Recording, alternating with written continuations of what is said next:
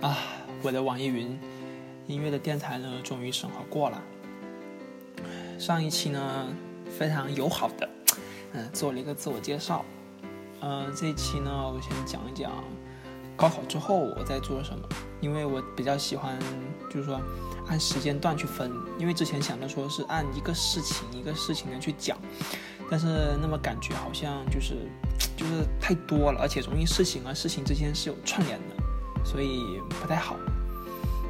嗯，这一期呢，我们就来看看高考。高考呢，在中国是一个非常神圣的事情，而且它从本质上来讲呢，也是真的很神圣。记得当初第一天考完，嗯，我就给家里打了一个电话。嗯，我妈呢，因为早上去菜市场买菜，看到校门口聚集了一堆学生家长在等自己的孩子。考完出来，他心里很不是滋味，差点呢跟我在电话里哭了，说什么人家的孩子啊都有自己的爸爸妈妈在校门口接，我自己的孩子呢却没有办法去接。啊，他说到这里的时候呢，我心底里其实也很难受。嗯，但是说，但其实吧，当时考试的那两三天，就三天两夜嘛，跟自己的一群高中死党过得非常开心，心情非常激动啊。根本没有说什么像报纸上啊，或像哪些，呃，网呃文章上说的报道的什么某某某某同学高考前整宿整宿的睡不着，没有了。其实那两天晚上我们宿舍睡得特别香。嗯，没记错的话呢，应该是考完化学的时候吧。我和另外一个死党抱在一起走出考场，哇，他哭了。哇，其实他哭的时候我也很难受，心里五味杂陈。我们不敢说。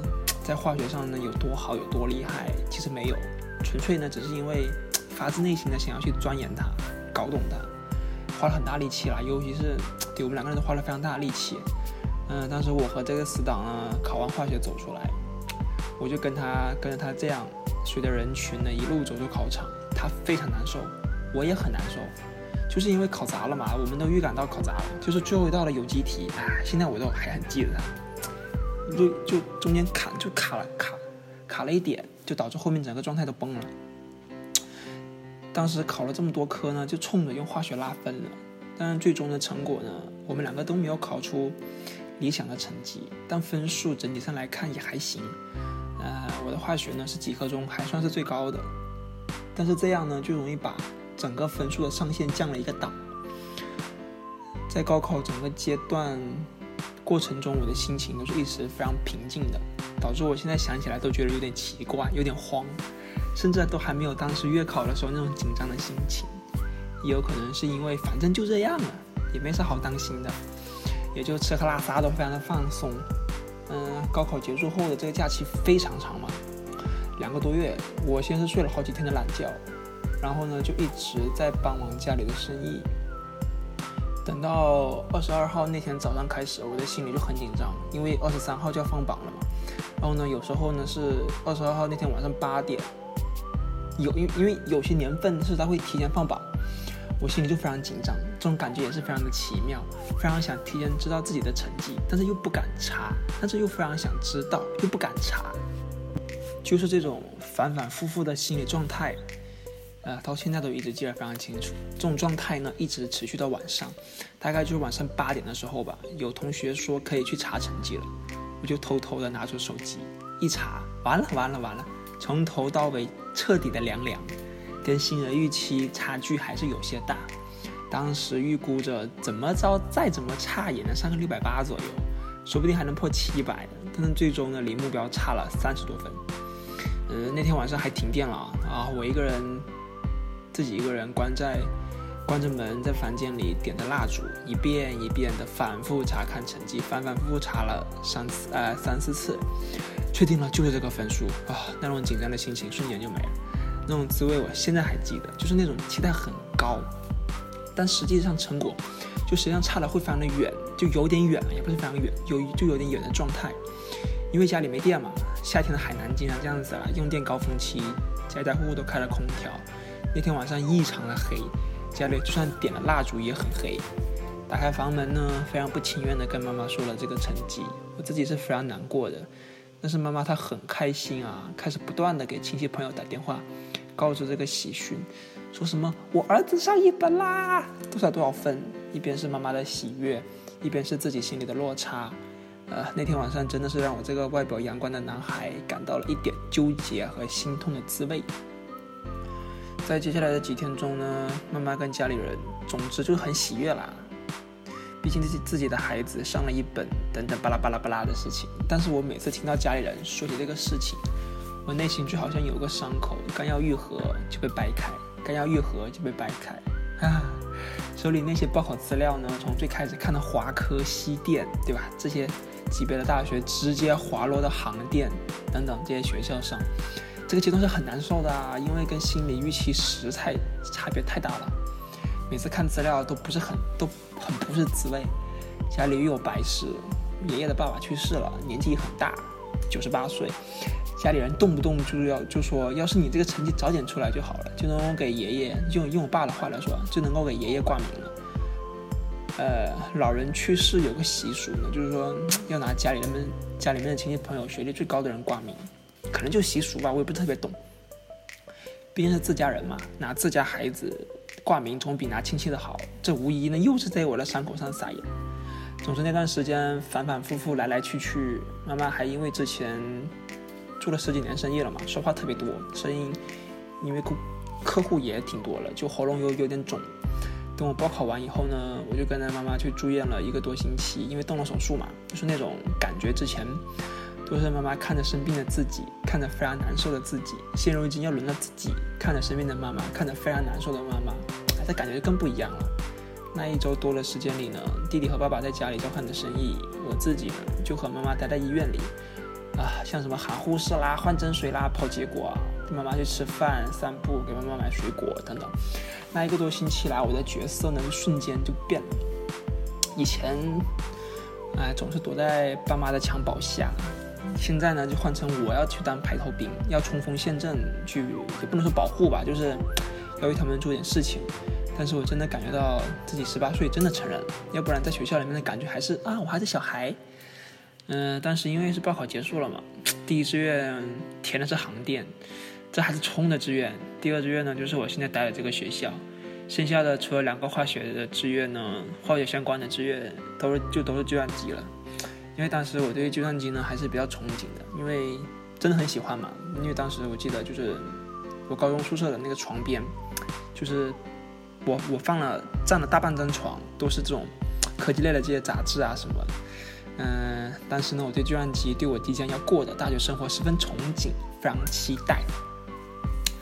嗯，报考完志愿以后呢，我就在淘宝上入坑了谭浩强的 C 语言教材，我忘了从从哪看到，应该从贴吧上看的。然后呢，当时这是我的第一本编程入门书，序言我都看了好几遍。嗯，在陪妈妈的那段时间呢，没有记错的话，应该是只看到了循环语句，就是 for 啊，will do will 这一块。总之那时候也是非常的懵，就是那种每个字母都认识，每个单词也知道啥意思，连起来呢，为啥能够做这件事情就完全不知道了。嗯，过了一段时间，录取结果出来了以后，我就开始准开始准备挑选自己的第一台。个人电脑啊，非常的激动，去逛京东啊，逛贴呃，逛淘宝，各种贴吧，各种论坛。中途呢，因为录取结果出来了嘛，中途也加了学校的新生群，问了一些问题。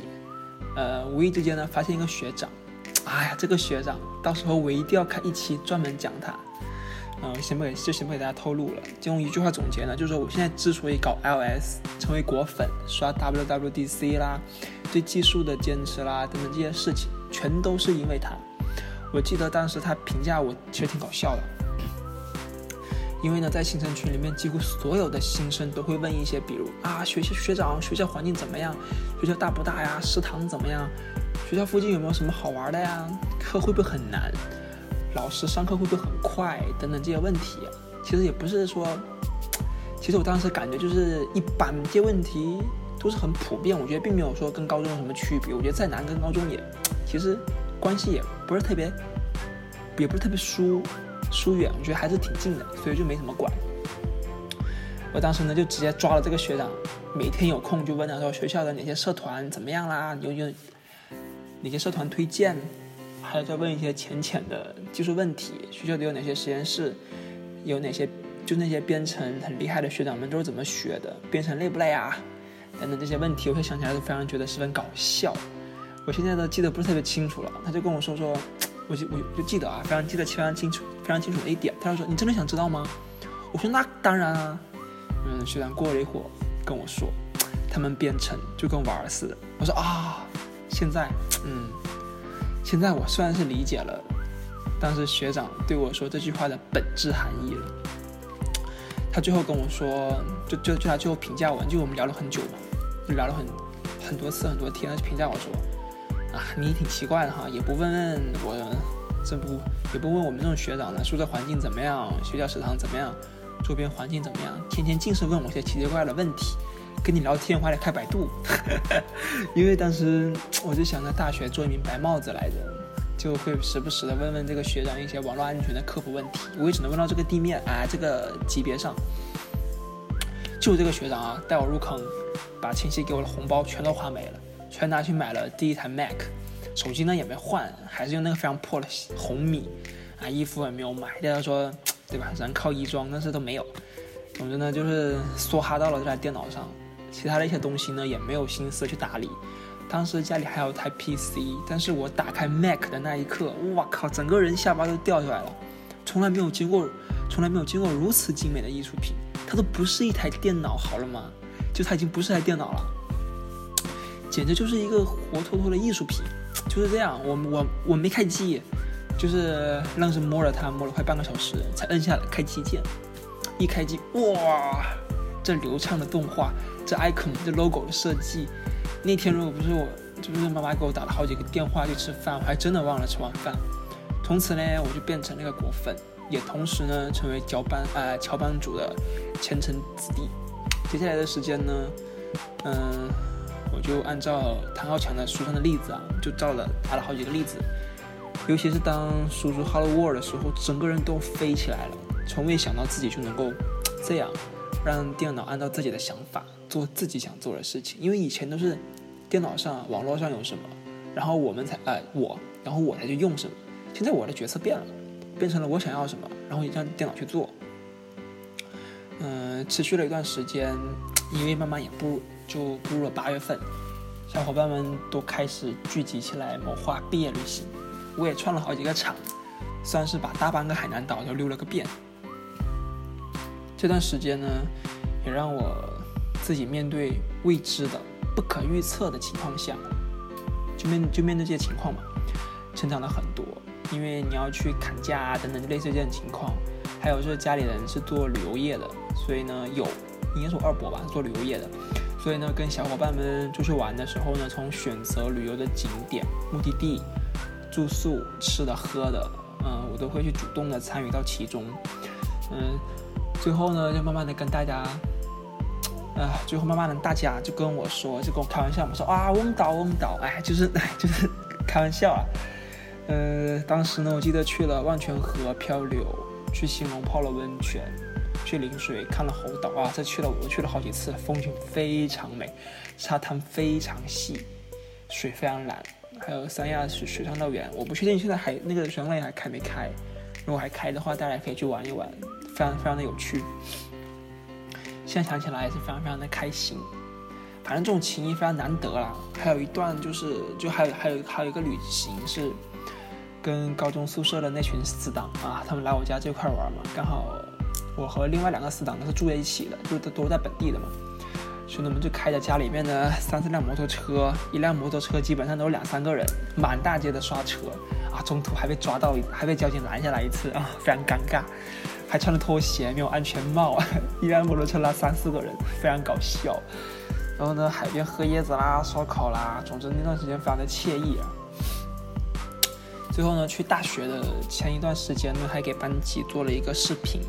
反正现在返回去看一看呢，真的太好笑了。因为当时第一次做这个完整的视频，就完整的做一个视频，软件都没有，都不都不熟悉，什么转场啊、字幕啊，怎么都是乱来的。但是好在大家都比较看得起我，班上的同学们呢都十分的配合。